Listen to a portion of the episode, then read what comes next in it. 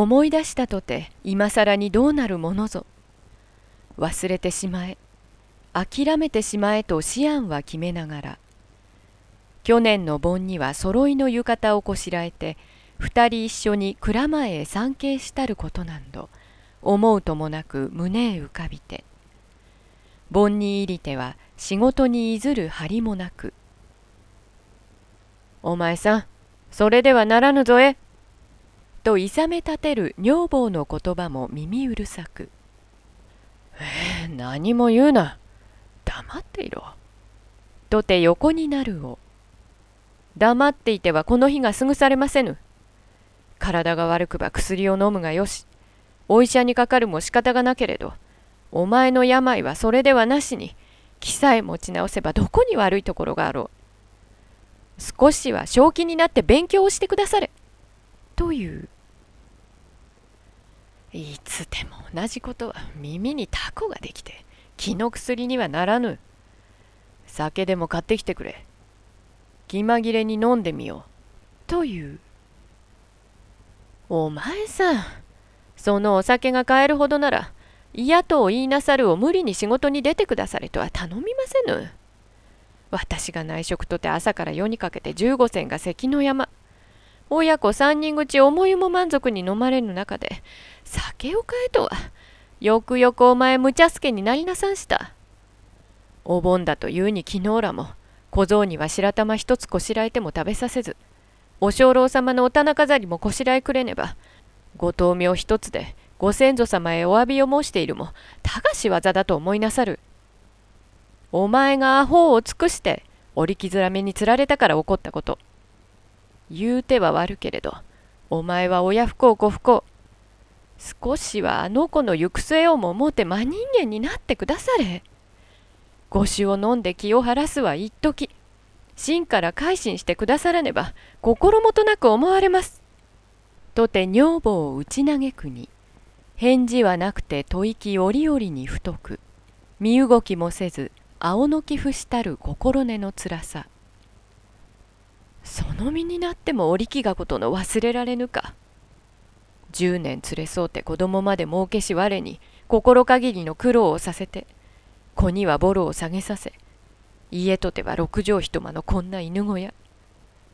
世間一体から馬鹿にされて別物にされてよしや春秋の彼岸が来ればとて隣近所にぼたもち団子と配り歩く中を源七が家へはやらぬがよい。返礼が気の毒なとて親切か知らねど。十軒長屋の一軒はのけ者男は外出がちなればいささか心にかかるまじけれど女心にはやるせのなきほど切なく悲しく。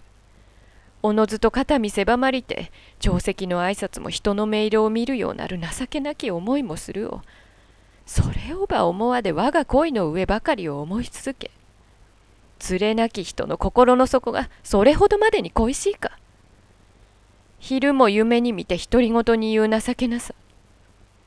女房のこともこのことも忘れ果てて折木一人に命をもやる心か。浅ましい口惜しいつらい人と思うになかなか言葉は入れずして恨みの露を目の中に含みぬ。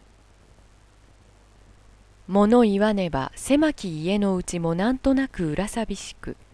暮れゆく空のたどたどしきに裏屋は増して薄暗く明かりをつけてかやりふすべてお初は心細く戸の外を眺むればいそいそと帰り来る滝一郎の姿何やらん大袋を両手に抱えて「かかさんかかさんこれをもらってきた!」とにっことして駆け込むに見れば深海の日の出屋がカステーラ。おやこんないいお菓子を誰にもらってきた。よくお礼を言ったか？と問えば。ああよくお辞儀をしてもらってきた。これは菊の井のお二姉さんがくれたの。という。母は顔色を変えてずぶといやつめがこれほどの淵に投げ込んでまだいじめ方が足りぬと思うか。現在の子を使いにトトさんの心を動かしによこしおる。何と言うてよこした。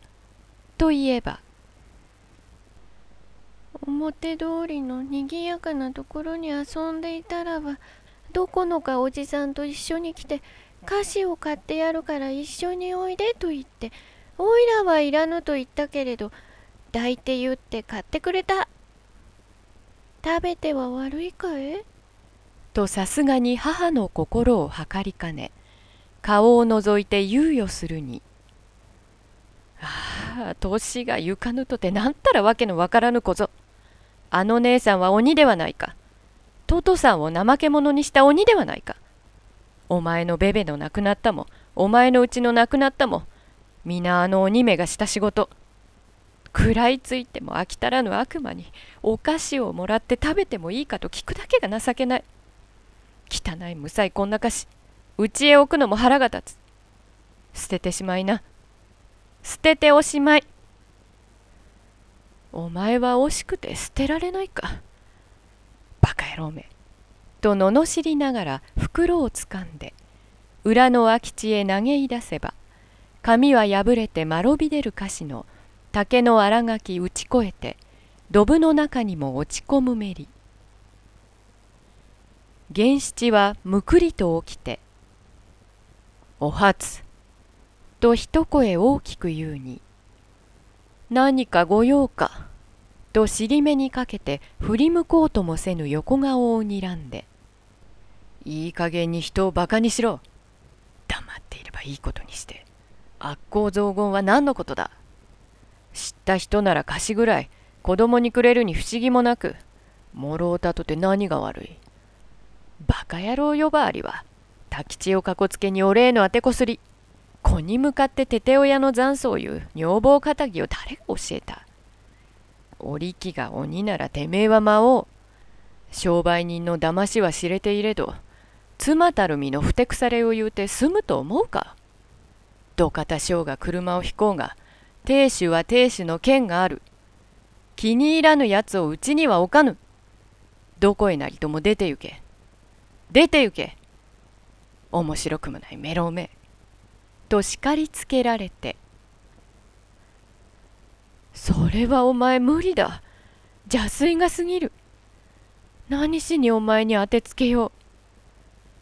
この子があんまりわからぬと織木の仕方が憎らしさに思い余っていったことを特攻にとって出て行けとまでは無謀ござんす。うちのためを思えばこそ気に入らぬことを言いもする。うちを出るほどならこんな貧乏状態の苦労をば忍んではいませぬ。と泣くに貧乏状態に飽きが来たなら勝手にどこなり行ってもらおう。てめえが犬からとて小じにもなるまじく。太吉が手足の伸ばされぬことはなし。開けてもくれても俺が棚卸しか織木への妬み。つくづく聞き飽きてもう嫌になった。貴様が出ずばどちらみち同じこと。惜しくもないくしゃく二件。俺が小僧を連れて出よう。そうならば十分にがなり立てる都合もよかろう。さあ貴様が行くか俺が出ようかと激しく言われてお前はそんなら本当に私を離縁する心かえ？知れたことよといつもの原七には荒ざりき。お初は悔しく悲しく情けなく口も聞かれぬほどこみ上ぐる涙を飲み込んで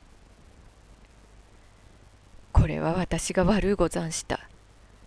堪忍をしてくだされ。織木が親切で志してくれたものを捨ててしまったわ。重々悪うございました。なるほど織木を鬼と言うたから、私は魔王でござんしょう。もう言いませぬ。もう言いませぬ。決して織木のことにつきて、この後とやかく言いませず、影の噂しますまゆえ、離縁だけは堪忍してくだされ。改めて言うまではなけれど私には親もなし兄弟もなし差配のおじさんを仲人なり里なりに立ててきたものなれば離縁されての行きどころとてはありませぬ。どうぞ堪忍しておいてくだされ。私は憎かろうとこの子に命じておいてくだされ。謝ります。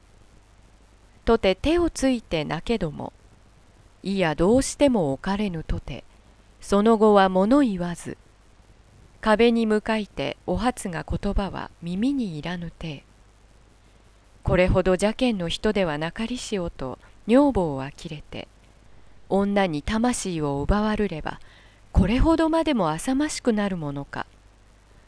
女房が嘆きはさらなり。ついには川行公も飢え死にさせるかもしれぬ人。今わびたからとて会話なしと覚悟して太吉太吉とそばへ呼んで「お前はトトさんのそばとカカさんとどちらがいい？言うてみろ」と言われて「おいらはお父っつぁんは嫌い。何にも買ってくれないもの」と真っ正直を言うにそんならカカさんの行くところへどこへも一緒に行く気かえあ行くとも。とて何とも思わぬ様子に。お前さんお聞きか？太吉は私につくと言いまする。男の子なればお前も欲しかろうけれど、この子はお前の手には置かれぬ。どこまでも私がもらって連れて行きます。ようござんすか？もらいまする。というに。勝手にしろ。子も何もいらぬ。連れて行きたくはどこへでも連れて行け。うちの道具も何もいらぬ。どうなりともしろ。とて寝転びしまま振り向かんともせぬに。何のうちの道具もないくせに勝手にしろもないもの。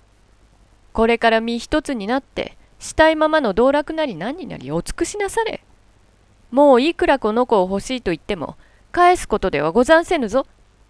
返しはしませぬぞ。と念を押して押し入れ探って何やらの小風呂敷取り出し。これはこの子の寝巻きの合わせ。腹掛けと三尺だけもらって行きまする。五種の上というでもなければ冷めての思案もありますまいけれどよく考えてみてくだされ。たとえどのような貧苦の中でも二人揃って育てる子は長者の暮らしと言いまする。別れれば片親。何につけても不憫なはこの子と思いなさらぬか。ああ、腹渡が腐った人は、この可愛さも分かりはすまい。もうお別れ申します。と風呂敷下げて表へいずれば、早く行け、早く行けとて、呼び返してはくれざりし。